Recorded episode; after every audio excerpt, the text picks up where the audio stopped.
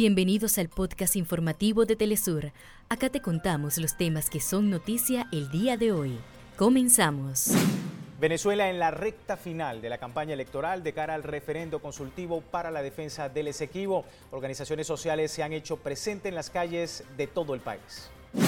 La Asamblea Nacional de Ecuador aprobó un proyecto de resolución que responsabiliza al expresidente Guillermo Lazo por delito de peculado. La resolución y el expediente del juicio político se remitirá a la Fiscalía y la Contraloría General del Estado.